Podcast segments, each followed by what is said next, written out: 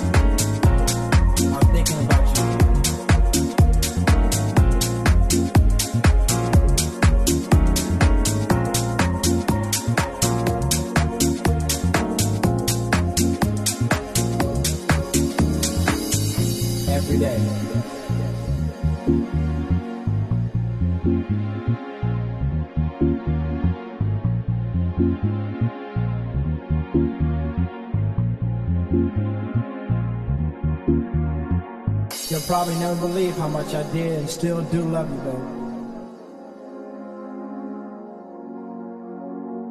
But that's not important anymore.